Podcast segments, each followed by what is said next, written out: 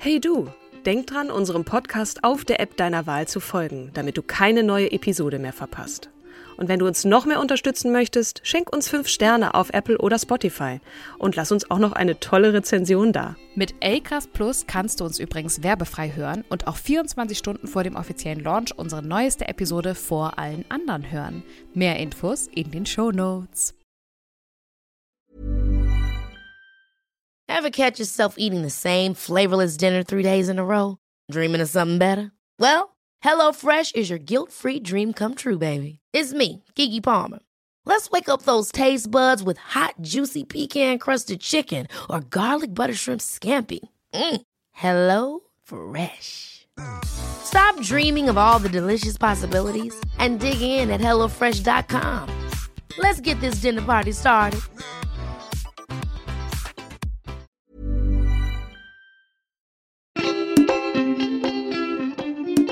Hallo und herzlich willkommen zu unserem tollen, wie ich finde, und du bestimmt auch, Ja, Podcast definitiv. Starke Frauen. An meiner Seite, wie immer, die tollste, beste, schönste, gut gelaunte und auch sehr fröhliche, wie immer. Also das eine bedingt das andere. Kim Seidler, Ladies and Ladies and Gentlemen. Und an meiner Seite die wunderbare, lustige, fröhliche, großherzige und beste und gut gelaunteste Katrin Jakob. Gemeinsam besprechen wir heute das Leben von Anne Lister. Genau. Es ist spät, ihr Lieben, deswegen sind wir da so reingestolpert. Aber das macht die Frau, über die wir jetzt sprechen wollen, nicht weniger wichtig. Ähm, Anne Lister denkt ihr vielleicht jetzt noch.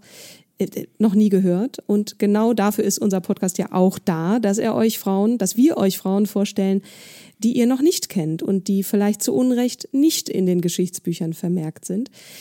Anne Lister gilt als the first modern lesbian. So viel sei schon mal als Cliffhanger erwähnt, aber äh, fangen wir doch am besten ganz von vorne an, nämlich bei ihrer Geburt. Anne Lister wurde in Halifax in England geboren. Da schreiben wir das Jahr 1791, also definitiv eine Zeit, in der Frauen wenig Rechte hatten, hatten bis kaum äh, in jeglicher Hinsicht. Ja, und trotzdem hat sich Anne nicht von den Konventionen ihrer Zeit einschränken lassen. Geboren in eine wohlhabende Familie, hatte Anne eine privilegierte, aber auch von persönlichen Tragödien geprägte Kindheit. Genau, ja. Zum Beispiel ähm, musste sie den Verlust mehrerer Geschwister verkraften, das wirklich schwer gewesen sein muss. Die sind sehr früh verstorben. Ähm, Anne war, das kann man eigentlich so sagen, unkonventionell. In einigen Quellen wird sie als Wildfang bezeichnet, in anderen als tomboyisch, also als burschikos. Ähm, sie liebte Literatur, war wortgewandt, interessierte sich für Politik, Wirtschaft, also für Bereiche, die damals für Frauen eher untypisch waren. Richtig. Und sie erhielt eine Bildung, die für Mädchen ihrer Zeit auch ungewöhnlich war. In ihrer Gemeinschaft war Anne für, ihre andro, für ihr androgynes Auftreten und ihre Ablehnung traditioneller weiblicher Rollen bekannt. Sie wurde oft als Gentleman Jack bezeichnet, ein Spitzname, der ihre unkonventionelle Erscheinung und ihr Verhalten widerspiegelt. Dieser Spitzname, zu dem kommen wir später noch, ähm, weil es geht dort um eine Verfilmung. Auch hier nochmal ein kleiner Cliffhanger äh, platziert. Ähm, Anne las nicht nur sehr gern, sie schrieb auch Tagebuch. Und wie? Darin beschrieb sie ausführlich über ihr tägliches Leben, ihre Gedanken und Achtung, ihre Beziehungen zu Frauen. Da werden wir Genau. definitiv noch mehr drauf eingehen in Oh dieser ja. Episode. Diese Tagebücher sind nämlich ein wahrer Schatz, so wie Katrin es auch gerade gesagt hat. Sie bieten einen seltenen Einblick in das Leben einer lesbischen Frau im 18. und auch 19. Jahrhundert und sind in Teilen in einem Geheimcode verfasst.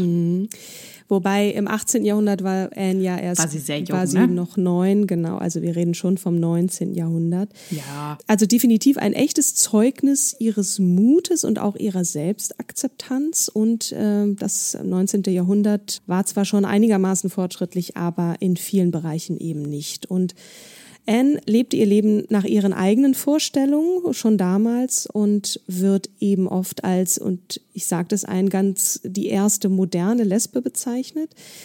Aber lass uns doch mal äh, genauer in die Kindheit gehen, bevor wir hier schon zu viel vorwegnehmen. Zu viele Cliffhanger. Du hast recht. Also, geboren in Halifax, West Yorkshire, England, als zweites von sechs Kindern, erlebte Anne eine privilegierte Kindheit in einer wohlhabenden Familie. Ihr Vater, Jeremy Lister, war ein Offizier der britischen Armee und ihre Mutter, Rebecca Battle, stammt aus einer wohlhabenden Familie. Anne war von klein auf unkonventionell und sie durfte das auch ausleben. Gestützt von der guten Bildung, die sie erhielt, war es ihr eben auch möglich, auf eine große Bandbreite von Themen zurückzugreifen. Sie zeigte ein ausgeprägtes Interesse an eben solchen Themen, die damals als untypisch für Mädchen galten, wie Politik, Landwirtschaft und Wirtschaft. Aber sie bekam eben auch die entsprechenden Einblicke. Sie versuchte besuchte zweimal kurz das Internat, bevor sie 1815 zu ihrer Tante und ihrem Onkel nach Shibden Hall zog, einem um 1420 erbauten Herrenhaus in West Yorkshire. Sie nahm sich ein ehrgeiziges Lese- und Lernprogramm vor und begann bald, das Anwesen zu, selbst zu verwalten und sogar mit zu renovieren. Anne beugte sich also nicht nur über Bücher, sondern packte auch selbst mit an. 1826 erbte sie dann den Anteil ihres Onkels und wurde schließlich nach dem Tod ihrer geliebten Tante Anne, die hieß genauso, im Jahr 1836 die alleinige Besitzerin des Anwesens. Und wir hatten ja schon die Tagebücher erwähnt. Ähm, der früheste Tagebucheintrag von ihr stammt vom 11. April 1806, also wesentlich früher. Da war sie 15 Jahre alt. Auslöser war der Weggang ihrer ersten Liebe und er beginnt mit den Worten, Eliza hat uns verlassen. Ja, ich muss es nochmal erwähnen, eines der bemerkenswertesten Merkmale von Annes Kindheit war wirklich diese offensichtliche Ablehnung traditioneller weiblicher Rollen. Sie kleidete sich oft in männlicher Kleidung und übernahm ja auch Verantwortlichkeiten, die typischerweise Männer vorbehalten waren. Mhm.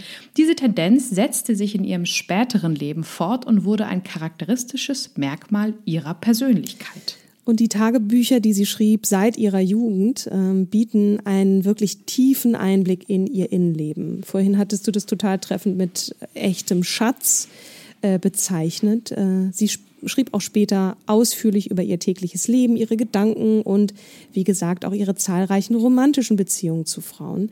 Darauf gehen wir auch später nochmal genauer ein. Und diese Tagebücher, die teilweise in einem Geheimcode verfasst wurden, waren ein wesentlicher Bestandteil ihres Erbes und enthüllen eine Frau, die ihrer Zeit weit voraus war und die supermutig war. Genau, die Kindheit, wie gesagt, war geprägt von Bildung, Unkonventionalität und eben auch der Verlust ihrer Geschwister.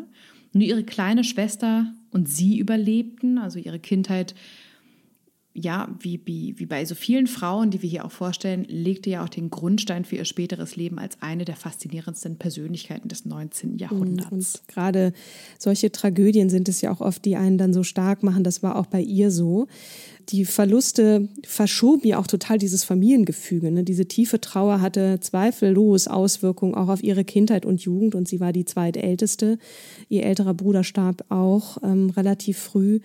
Und das spiegelt sich auch in ihrer Ernsthaftigkeit und Reife wider, die sie schon in jungen Jahren zeigte. Ja, hinzu kam, dass Anne ja nun in einer Zeit lebte, in der die gesellschaftlichen Erwartungen an Frauen und Mädchen sehr einschränkend waren.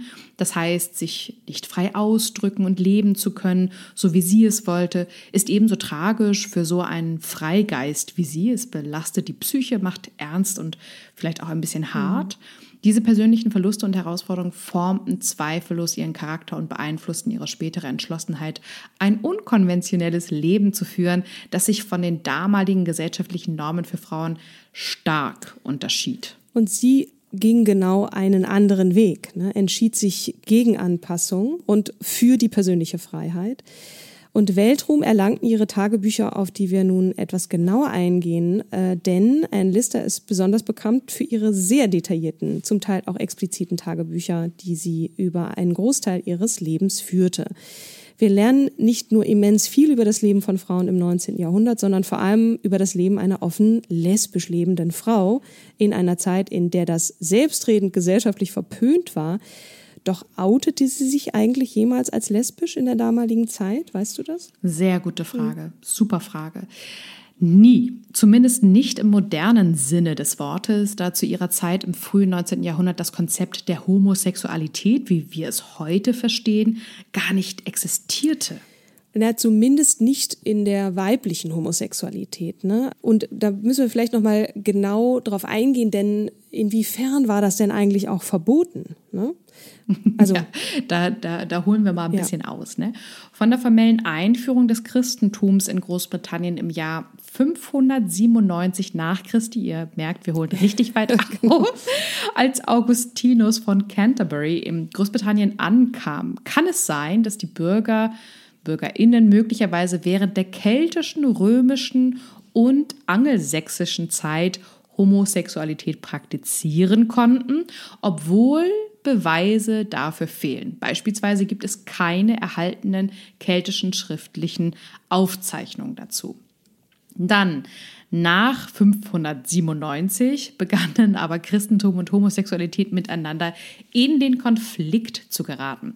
Sexuelle Aktivitäten gleichgeschlechtlicher Männer wurden als sündig, aber zumindest noch nicht illegal eingestuft. Das wurde erst im sogenannten Buggery Act knapp 1000 Jahre später im Jahre 1533 verboten. Buggery heißt Sodomie, sprich männlicher A-Sex. Mhm. LGBTQ. Kannst du es ruhig aussprechen? Ich glaube, das ist okay, oder? Müssen wir eine Triggerwarnung geben? I don't know. Ich würde vorsichtshalber okay. das einfach so mhm. lassen, mhm. bevor wir jetzt als explizit hier okay. eingestuft werden. Mm, die LGBTQAI-Plus-Rechte erlangten erstmals nach der Entkriminalisierung sexueller Aktivitäten zwischen Männern im Jahr 1967 in England und Wales und später in Schottland und Nordirland Bedeutung. Und jetzt kommt sexuelle Aktivitäten zwischen Frauen unterlagen nie denselben gesetzlichen Beschränkungen. Ähm, ja. Aber es gibt auch in dem Film Gentleman Jack, ähm, als sie es dann zu bunt trieb, auch äh, die Ansage, dass sie jetzt auch mal in eine Klapse sollte. Mhm. Das erklärt zumindest auch, warum Anne, auch wenn sie sich nicht offiziell outete, doch einigermaßen offen damit umging, oder? Puh, schwierig. Also was heißt offen? Ne? Die gesellschaftlichen Normen und auch der sprachliche Rahmen jener Zeit boten nicht den gleichen Raum für ein Outing oder die Identifikation als lesbisch, wie wir es heute kennen. Und Annes sexuelle Orientierung und, und romantische Beziehungen zu Frauen sind hauptsächlich durch ihre ausführlichen Tagebücher bekannt die sie ja auch über viele Jahre hinweg führte und sich ja auch ganz bewusst auch für einen Geheimcode mhm. entschieden hatte, ja. Ähm, und zwar genau diese expliziten Passagen. Ja. Und ähm, diese Aufzeichnungen wurden ja auch erst lange nach ihrem Tod entschlüsselt und veröffentlicht. Und wir kommen auch zu der Familiengeschichte, ähm, wo, wo sich ihr Neffe, der, die, der den Code auch dann entschlüsselt hat, dafür entschieden hat, das doch wieder zu verstecken, weil das einfach mhm verboten war. Auch da wieder der Cliffhanger. Kommen wir nochmal mhm. genauer dazu. Jedenfalls ist es total verrückt, ne, was sie alles anstellte, um einerseits das zu Papier zu bringen. Und da war sie auch sehr akribisch. And, äh, andererseits aber eben auch mit einem Geheimcode hinterlegte, wenngleich es nicht illegal war. Ne? Also wirklich auch im Nachhinein ein. Aber gesellschaftlich halt geachtet. Ja, ja, geächtet. Geächtet, genau. geächtet nicht geachtet, mhm. Entschuldigung. Äh, und eine ganz bestimmte Frau und das Zusammenleben mit dieser Frau wird in ihrem Tagebuch am ausführlichsten behandelt. Und zwar ihre langjährige Beziehung mit Anne Walker gilt als besonders bedeutend. Im Jahr 1834 nahmen Anne und Anne Walker an einer Zeremonie teil, die heute und jetzt haltet euch fest, als eine der ersten dokumentierten gleichgeschlechtlichen Ehen in Großbritannien angesehen wird, obwohl sie zu dieser Zeit rechtlich nicht anerkannt war. Die Ehe gilt, äh, Ehe für alle gilt in England übrigens seit 2013 erst und in Deutschland seit 2017. Aber mhm. lass uns noch mal kurz über Anne Walker sprechen. Wer war ja, das? Ja, hm? sehr gern. Anne Walker, äh, geboren 1803, verstorben 1854, war eine wohlhabende Erbin und tatsächlich die langjährige Lebensgefährtin von Anne, also unsere Anne Lister. Ne? Mhm. Ähm, Anne Walker ist geboren in eine wohlhabende Familie in Lightcliffe, auch nahe Halifax in Yorkshire. Da erbte nämlich Anne Walker ähnlich wie Anne, also unsere Anne Lister, ein beträchtliches Vermögen von ihrem Onkel, was sie zu einer unabhängigen und vermögenden Frau machte. Diese finanzielle Unabhängigkeit war zu dieser Zeit für Frauen ungewöhnlich und gab ihr dann auch einen gewissen Grad an Autonomie. Mhm. Anne Walker traf Anne Lister im Jahr 1832 und die beiden Frauen entwickelten eine enge Beziehung. Die Beziehung war so tiefgehend und komplex und äh, sie führten gemeinsam auch den Haushalt in Shipton Hall, dem Anwesen von Anne Lister. Und im Jahr 1834 gab es dann diese eben äh, besagte ehegleiche Zeremonie der beiden. Wir springen jetzt noch mal ein bisschen zurück in der Chronologie der Tagebücher, ähm, nämlich in ihr junges Erwachsenenleben. Im März 1817 nahm Anne sich vor, ihre schriftstellerische Tätigkeit mal ein bisschen anspruchsvoller zu gestalten. Übrigens auch das Jahr, in dem ihre Mutter starb. Vielleicht hat das auch was damit zu tun, das wissen wir nicht. In ihrem Tagebuch zitiert sie den Historiker Edward Gibbon auf dem Vorsatzblatt, also dem, dem, Einleitungsblatt, und schlägt damit vor, Zitat, von diesem Tag an werde ich ein genaues Tagebuch über meine Handlungen und Studien führen. Damit begann sie mit der Verwendung von großformatigen gebundenen Bänden, die sie auch bis zu ihrem Tod im Jahr 1840 beibehielt, wobei sie die Länge und Detailgenauigkeit ihrer Einträge erhöhte. Es ist wirklich bemerkenswert, ne, aber alle 24 dieser fortlaufenden Bände sind erhalten geblieben. Äh, wie, da kommen wir auch gleich noch zu. Ähm, wir haben jetzt mal ein paar Beispiele ihrer Einträge zusammengesammelt aus den Quellen, damit ihr auch äh, eine Vorstellung habt, was sie da so ähm, reingeschrieben mhm. hat. Ähm, ausgedehnte persönliche Interaktion mit ihren Pächtern und örtlichen Handwerkern, technische Berechnungen, rechtliche Fragen und die Entwicklung der Kohlengrube in Shipton Hall, die Reaktionen des Adels auf die Industrialisierung und die dadurch ausgelösten politischen Unruhen, theologische Überlegungen, medizinische Gutachten und Analysen ihrer eigenen Gesundheit, forensische Beschreibungen von Städten, Landschaften und Kulturen während ihrer zahlreichen Reisen und Jahre im Ausland, eine akribische Aufzeichnung der morgendlichen und abendlichen Temperaturen, also sie hat offensichtlich ihren Zyklus gecheckt, und praktische Berichte über die Besteigung von zwei der höchsten Gipfel der Pyrenäen. Sie war übrigens die erste Frau, deren Besteigung äh, des Mont Perdu aufgezeichnet wurde und sie machte die erste aufgezeichnete Bergsteigung des Vignemal. Also Wahnsinn, was da alles äh, so dokumentiert wurde. Außerdem hinterließ sie die 14 Bände mit Reisenotizen, die sie nach Schottland, Irland, Wales und den Lake District sowie nach Paris, in die Pyrenäen, wie gesagt, nach Holland, Dänemark, St. Petersburg, Moskau und darüber hinaus führten. Also, huf. Absolut.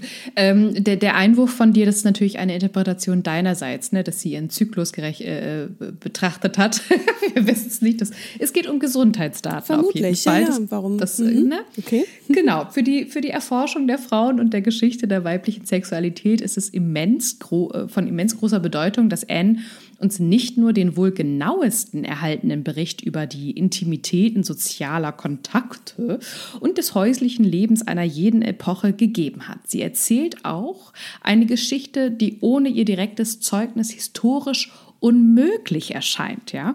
Zitat mal von ihr: Ich liebe und liebe nur das schöne Geschlecht und so geliebt von ihnen lehnt sich mein Herz gegen jede andere Liebe als die ihre auf. Das ist ein, ein, äh, oder ein, ein Schriftsatz vom 29. Januar 1821. Mhm. In der Tat berichtet sie von ausgedehnten romantischen und sexuellen Beziehungen zu einem Netzwerk von Frauen. Diese reichen von dem, was sie als ja, ich wusste nicht, wie ich es richtig übersetze, Kratzer, also eigentlich im Original heißt es Scrapes, mit Frauen bezeichnete über eine Reihe anhaltender Liebesaffären vor allem mit ähm, Mariana Belcombe, der Liebe ihres Lebens mhm. und dauerhafter Freundschaften mit all den damit verbundenen Wechselfällen von Schmerz, Sehnsucht und Versöhnung bis hin zu ihrem langen Werben um die benachbarte Erbin Anne Walker, das 1834 zu dem führte, was wir als ja, erste gleichgeschlechtliche Ehe in England bezeichnen. Und äh, ich weiß, wir wiederholen uns, aber es ist halt so wichtig für die mhm. Geschichte, ja. Also die Tagebücher von Anne Lister sind aus mehreren Gründen besonders bemerkenswert, auch hier nochmal zusammengefasst. Also der Umfang und Detailreichtum, auch das, was ich gerade aufgezählt habe, das zeigt schon an, man hat das Gefühl, sie ist immer schreibend in jeder Situation irgendwie dabei. Ne? Und sie hat das ja auch über mehrere Jahrzehnte hinweg so ausführlich beschrieben, von den frühen 1800er Jahren bis zu ihrem Tod im Jahr 1840. Also das ist schon, das ist schon mal eine, eine krasse Strecke. Ne? Und die Tagebücher umfassen etwa ähm, die eine Quelle sagt 24, die anderen 26 Bände mit über vier Millionen Worten, was sie zu einem der umfangreichsten persönlichen Aufzeichnungen dieser Art überhaupt macht. Dann die Einblicke in das Leben einer lesbischen Frau im 19. Jahrhundert, das hatten wir schon gesagt. Ähm, sie beschrieb eben offen ihre Gefühle, diese Beziehung und äh, auch äh, sexuellen Begegnungen mit den Frauen. Äh, dann diese Verwendung eines Geheimcodes, den wir vorhin ja schon gekliffhängt hatten. Und zwar ein Teil ihrer Aufzeichnungen, insbesondere die, die eben dieses Sexuelle betreffen, wurde in einem selbstentwickelten Geheimcode geschrieben und dafür verwendete sie eine einfache Zeichenersetzungschiffre. Jeder Buchstabe des Alphabets wird durch ein anderes beliebiges Zeichen ersetzt. Dafür braucht es ja so eine Legende. Ne? Und mhm. nur die 26 Buchstaben des Alphabets werden ersetzt. Es gibt keine Symbole für, für Zahlen oder Satzzeichen und es wird nicht zwischen Groß- und Kleinschreibung unterschieden, wobei das im Englischen auch nicht so wichtig ist wie im Deutschen, außer dass man daran erkennt, dass ein Satz neu anfängt. Und einige häufige Buchstabenkombinationen, zum Beispiel TH und CH, haben ein eigenes Symbol und einige Namen, Mariana, Charles und sehr selten auch Miss Brown, Callister, wie auch immer, sind, griechische äh, sind griechischen Buchstaben zugeordnet. Also ihr merkt schon, sie hatte sich ziemlich was einfallen lassen und bei der Wiederholung von Buchstaben fügt Anne oft einen horizontalen oder vertikalen Strich zu einem zu dem verwendeten Codezeichen hinzu, also doch irgendwie äh, ein paar Zeichen, äh, die es gibt. Dann der sozialgeschichtliche Wert. Äh, die Tagebücher bieten immense und wertvolle Informationen und natürlich ähm, die Geschichtsschreibung ist ja zu dieser Zeit schon sehr weit. Also man hat ja viel, ähm, auf das man zurückgreifen kann. Aber ähm, gerade was äh, die, die, die Rolle der Grundbesitzerin und ja auch eben Geschäftsfrau angeht, ne, äh, das hat mhm. sie darin ausführlich beschrieben, auch über die Verwaltung ihres Anwesens, die politischen Ereignisse, ihre Reisen und ähm, ja, die gesellschaftlichen Verhältnisse der Zeit. Ne? Total ja. wichtig, neben natürlich der LGBTQ-Geschichte. Ähm, ihre Tagebücher sind ein, ein Wert, ein wirklicher Schatz. Man kann es nicht oft genug sagen. Ein Dokument für die Geschichte ähm, der LGBTQ-Gemeinschaft von damals und ähm, sie zeigen, dass gleichgeschlechtliche Liebe und Beziehungen zu allen Zeiten und in allen Gesellschaftsschichten existierten, auch wenn sie nicht immer sichtbar und gar anerkannt waren, ja, bis hin zu ähm, Verboten natürlich und Strafen. Und mhm. dass die überhaupt erhalten äh, äh, sind und entschlüsselt werden konnten, ne, das ist wirklich absolut bemerkenswert. Ne? Sie wurden ja erst im 20. Jahrhundert entschlüsselt, wodurch ja. ihre Bedeutung als historisches Dokument nochmal vollständig ähm, erkannt wurden. Ne? Aber ich, ich frage mich auch, ne, wie konnten diese Tagebücher überhaupt überleben? Wie ist das passiert? Absolut. Ich glaube, es ist eine Reihe von wundersamen Wendungen, mhm. die, die, also viele dieser Bände begleiteten sie während ihrer langen Abwesenheit auch von zu Hause. Mhm. Ja. Auch ein, ein Vorteil, ne? Mhm. Also, wenn ich mir vorstelle, was ich alles schon auf Reisen irgendwo habe liegen lassen, das grenzt irgendwie an ein Wunder, aber das, ich bin da, glaube ich, nicht, kein gutes Vergleichsbeispiel. N war da sehr, sehr sorgsam auf jeden Fall mhm. mit ihren Sachen. Und äh, zusätzlich hatte sie auch eine akribische Pflege über so viele Jahre hinweg äh, brachte ihre Ehefrau Anne Walker die letzten beiden Bände nach Annes Tod im fernen Georgia auf die beschwerliche Reise zurück nach Shipton Hall äh, mhm. mit. Und der komplette Satz blieb jahrzehntelang in Shipton Hall das klingt jetzt erstmal ganz sweet. Man denkt sich so, ja, standen da irgendwo im Regal. Mhm. Nein, mhm. die waren äh, auch in einer Geheimkammer hinter einer Wand versteckt. Aha. Bis John, ja, bis John Lister, das ist der, der letzte Lister, dem das Anwesen gehörte und auch ein Gründer der Halifax Antiquarian Society, begann, historisch interessante Passagen im Halifax Guardian zu veröffentlichen. Eines Nachts Mitte der 1890er Jahre machten er und sein Freund Arthur Burrell sich daran, die kodierten Inschrift äh, Inschriften zu entziffern. Als es ihnen gelang und sie begannen, den ungeahnten sexuellen Inhalt zu erfassen, drängte Arthur John dazu, die Tagebücher zu verbrennen. Mhm. So brisant war das zu der damaligen ja. Zeit, 1890er Jahre. Ne? John entschied sich aber heldenhaft dagegen. Vermutlich gerade, weil er eine just 1895 eingeführte Erweiterung des Buggery Act, Acts missbilligte.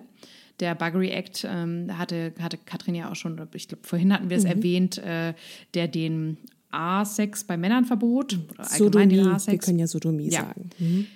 Der liberale Abgeordnete Henry Labouchere, ich will das mal französisch aussprechen, das ist bestimmt falsch, aber äh, Henry Labouchere, der starke Gegner der Homosexualität war, führte einen weiteren Abschnitt des Gesetzes ein, der alle homosexuellen Handlungen als grobe Unanständigkeit illegal machte. Nach diesem Gesetz wurden neben vielen anderen auch Oscar Wilde zum Beispiel und auch Alan Turing für die Begehung homosexueller Handlungen verurteilt und gar bestraft. Mhm. Jedenfalls überließ John die Tagebücher der Zukunft, indem er sie hinter einer Eichentafel sicherte, mit denen Anne selbst die Fachwerkwände von Shipton umschlossen mhm. hatte. Sehr cool.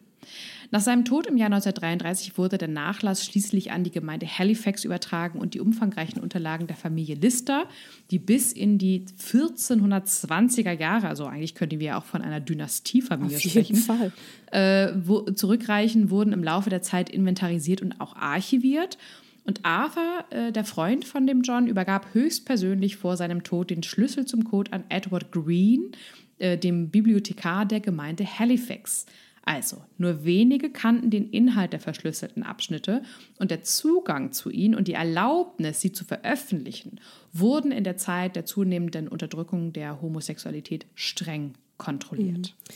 Die Tochter dieses Bibliothekars, Muriel Green, arbeitete schließlich jahrelang in Shipton Hall, um die Materialien zu ordnen und fertigte 18, äh, 1938 eine Dissertation an, in der sie eine große Auswahl der Briefe von Anne Lister herausgab.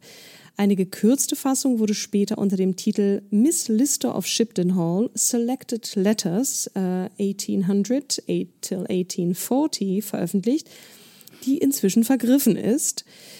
Ähm, Jahre später, nämlich 1983, also nach der Inkriminalisierung äh, geschlecht, gleichgeschlechtlicher Handlungen in England und Wales, ähm, was ja schon 67 äh, war, ging die Historikerin Helena Whitbread in das Archiv, um sich die Briefe von Anne Lister nochmal anzusehen.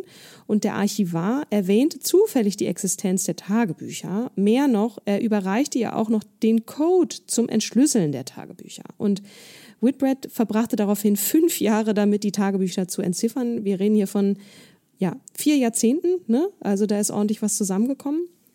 Und die, also die, die Tagebücher. Ja, jetzt, ja genau. Ne? Mhm. Ähm, ja, sie ja, brauchte auf jeden Fall eine Weile, um sich da äh, durchzu äh, ähm, entschlüsseln und das Ganze zu entziffern. Ähm, und genau. die, die also waren ja 150 Jahre lang fast vollständig unter Verschluss. Genau. Ne? Das glaube ich wollte. Das genau. Sagen, also die Tagebücher waren 150 Jahre unter Verschluss und sie die selbst die Tagebücher decken ja eine eine Spanne von 40 Jahren ab. Ne?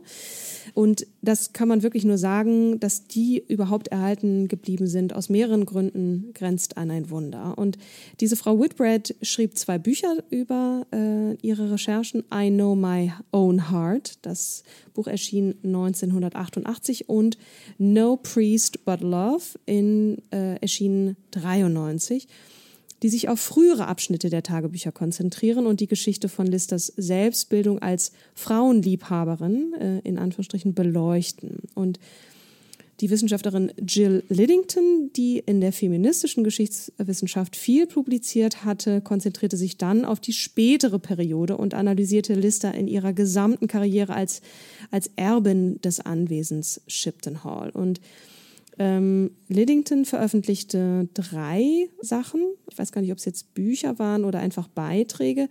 Presenting the Past, Anne Lister of Halifax, das war das erste. Female Fortune, Land, Gender and Authority. Und mhm. Nature's Domain, Anne Lister and the Landscape of Desire. Das war dann ja. zuletzt 2003. Anne Listers Tagebücher schafften es auch in die Popkultur, 2010 sogar auch in dem Film The Secret Diaries of Miss Anne Lister. Und 2011 ernannte die UNESCO ihre Tagebücher zu einem zentralen Dokument der britischen Geschichte und nahm sie als Zitat, umfassende und schmerzhaft ehrliche Darstellung des lesbischen Lebens und der Reflexionen über ihr Wesen Zitat Ende, in ihr Verzeichnis des Weltdokumentenerbes auf. Ich wusste gar nicht, dass sowas geht. Das ist ja total krass. Ne? Also als ich das gelesen habe, da, da war ich wirklich baff. Ähm, ja. 2019 startete die preisgekrönte Autorin und Regisseurin Sally Wainwright die Serie und da sind wir wieder Gentleman Jack. Ihr könnt euch erinnern, das war Anne Listers Spitzname. Das war eine achteilige Serie unter anderem äh, der BBC und HBO, die Annes Leben erzählte. Und das Drehbuch für die Serie stützt sich weitgehend eben auf diese äh, Tagebücher und Hauptrolle spielte übrigens Saran Jones als Anne Lister. Mhm. Um, äh, und seitdem äh, gab es eine Reihe von Auszeichnungen und auch Nominierungen für die Serie, darunter den British Film Designers Guild Award für das beste Produktionsdesign, den Royal Television Society Award für das beste Drama und BAFTA-Nominierung für Wainwright und für Jones, die Hauptdarstellerin im Jahr 2020. Und die Serie lenkte auch erneute und wohlverdiente Aufmerksamkeit auf die Pionierarbeit von Sally Whitbread und Jill Liddington, die beide als Berater für die Beraterinnen für die Sendung tätig waren. Und Fans auf der ganzen Welt waren von Gentleman Jacks entscheidendem Eingriff in die Geschichte der Darstellung von weiblichen Protagonistinnen und LGBTQIA-Plus-Figuren auf dem Bildschirm regelrecht elektrisiert, kann man so sagen. Ja, die Serie Gentleman Jack könnt ihr übrigens auf Apple TV, Sky, Amazon Prime und auch Google Pay streamen. wir bekommen hier keine Werbegelder, aber äh, wollen euch immer sagen, wo ihr es findet. Wir legen euch die Serie nämlich sehr ans Herzen, denn der Inhalt der Serie umfasst mehrere wichtige Aspekte von Annes Leben zum einen persönliches Leben und Beziehung, ne, die, die schon genannten romantischen Beziehungen zu den Frauen, insbesondere auf die Beziehungen eingehend auch mit Anne Walker, die, die erste Ehezeremonie, ähm, dann geschäftliche Unternehmungen. Anne war nicht nur in ihren persönlichen Beziehungen unkonventionell, sondern auch in ihrer Rolle als Geschäftsfrau. Ja, die Serie zeigt, wie sie aktiv das Familienanwesen Shipton Hall verwaltete, sich mit Kohlebergbau beschäftigt und andere geschäftliche Unternehmungen anging. Dann die Auseinandersetzung mit gesellschaftlichen Konventionen. Es wird ebenfalls thematisiert, wie Anne mit den Einschränkungen und Erwartungen ihrer Zeit rang. Sie, sie kleidete sich ja oft in Männerkleidung und verhielt sich in einer Weise, die damals als männlich galt, was zu Konflikten mit gesellschaftlichen Normen führte. Und dann natürlich das Ganze im historischen Kontext, mhm. die Einblicke in das Leben im England äh, des 19. Jahrhunderts, einschließlich der sozialen, wirtschaftlichen und politischen Umstände der Zeit, sind ebenso erkenntnisreich und sehenswert. Mhm. Ja, die Serie wurde für ihre detaillierte und respektvolle Darstellung von Annes Leben und für ihre Relevanz, wie Katrin es sagte, in Bezug auf LGBTQIA, Geschichte und Frauenrechte gelobt. Und es bildeten sich dann tatsächlich äh, Gruppen, Fangruppen, die sich selbst die Lister Sisters oder Misters äh, nannten und mhm. die wurden auf der ganzen Welt dazu inspiriert, auch ihre eigenen Geschichten zu schreiben. Es gab also so eine richtige Fanwelle. Ähm, die, die ja mit, mit auch einem Selbstbewusstsein einhergingen. Es entstanden eigene Theaterstücke und Blogs, Fans begannen ihre eigenen Nachforschungen anzustellen. Es gab unzählige Mashups und Threads in den sozialen Medien, Fanfiction entstand und so weiter und so fort. Also die Serie von Sally Wainwright hat sehr, sehr viele Leben verändert. Das ist wirklich Wahnsinn. Und 20, 2019 startete dann der West Yorkshire Archive Service, ein umfangreiches Projekt zur Transkription der Tagebücher. Heute würde das vielleicht auch eher eine KI übernehmen, aber bei dem äh, auch die digitalisierten Bilder verwendet wurden, die Sally Wainwright zur Verfügung gestellt hatte. 150 Freiwillige aus der ganzen Welt beteiligten sich daran und diese Initiative wurde im Juni 2020 mit dem UK Archives and Records Association Archive Volunteer Award für die vorbildliche Einbindung von Lister-Fans und LeserInnen in das Leben des Archivs ausgezeichnet. Wahnsinn, ich wusste gar nicht, dass es Damit sowas gibt. aber mhm. nicht genug. Mhm. Wenig später gab die Universität York bekannt, dass sie sich bei der Namensfindung ihres neuen Colleges für Anne Lister College entschieden hat. Und als lebenslange Studierende, der ein Universitätsstudium aufgrund ihres Geschlechts verwehrt blieb, ist Anne Lister durch ihr unermüdliches Streben nach Wissen und ihre leidenschaftliche Hingabe an das Schreiben so posthum noch einmal geehrt worden. Verdient, kann man nur sagen. Ne? Ja. Diese einzigartige Geschichte wurde leider auch zu früh abgebrochen. Anne Listers Tagebuch verzeichnet einen bösen Insektenstich Anfang August 2040 und ihr letzter Eintrag wurde innerhalb weniger Tage geschrieben. Sechs Wochen später äh, starb sie im Alter von nur 49 Jahren am Rande des Russischen Reichs im heutigen äh, Kutaisi. Du hast vorhin Georgia gesagt, da dachte ich erst, es ist USA, aber es ist oh, tatsächlich oh, Georgien, Georgien uh. äh, an einem lang anhaltenden Fieber und äh, die weiteste Entfernung, die sie auf ihren ausgedehnten Reisen jemals von Shipton Hall zurückgelegt hatte. Und in ihrem Nachwuch in der Zeitung von Halifax wurde ihre, Zitat, geistige Energie und ihr Mut hervorgehoben. Mhm. Ihr Leichnam wurde nach Yorkshire zurückgebracht und 1841 in der Pfarrkirche von Halifax, heute das Münster, äh, beigesetzt. Ja. Ihre Entschlossenheit, ihr Leben nach ihren eigenen Vorstellungen zu führen, ihre intellektuelle Neugier und ihr Geschäftssinn machen sie zu einer starken und inspirierenden historischen Figur.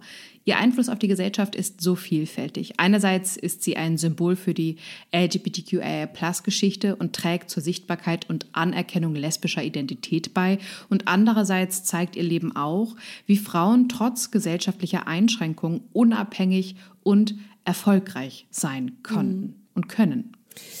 Also ich bin immer noch total auch von ihrem Geheimcode fasziniert mhm. und wie mhm. akribisch sie da war und auch willens, dieses, diese Geschichte niederzuschreiben und auch, ja, so mutig sich äh, der Gesellschaft zu widersetzen ne? oder diesen, diesen Vorstellungen, das trotzdem auch auszuleben und dann diese, diese Zeremonie. Also wir müssen leider zum Ende kommen. Also das weiß ich gar nicht. Das ist jetzt so ein harter Cut. Irgendwie hätte ich ähm, gerne noch ein bisschen länger gesprochen, aber ihr seid natürlich. Aber das Gute ja. ist, ihr da draußen könnt weiter recherchieren. Ja. ja. wir haben euch diese Frau sichtbar gemacht, die aus der Geschichte mhm. anscheinend offensichtlich rausgehalten wurde. Mhm. Gehe ich jetzt mal davon aus. Auf jeden Fall. Und äh, dementsprechend recherchiert gerne noch weiter über sie. Wissen wir schon, wen wir das nächste Mal vorstellen, Kim?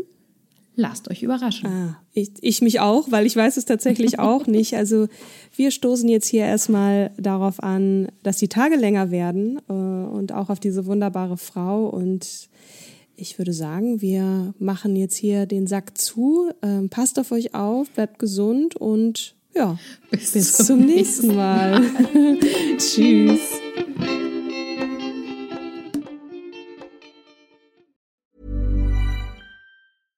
Ever catch yourself eating the same flavorless dinner three days in a row? Dreaming of something better? Well, HelloFresh is your guilt-free dream come true, baby. It's me, Kiki Palmer. Let's wake up those taste buds with hot, juicy pecan-crusted chicken or garlic butter shrimp scampi. Mm. Hello Fresh. Stop dreaming of all the delicious possibilities and dig in at HelloFresh.com. Let's get this dinner party started.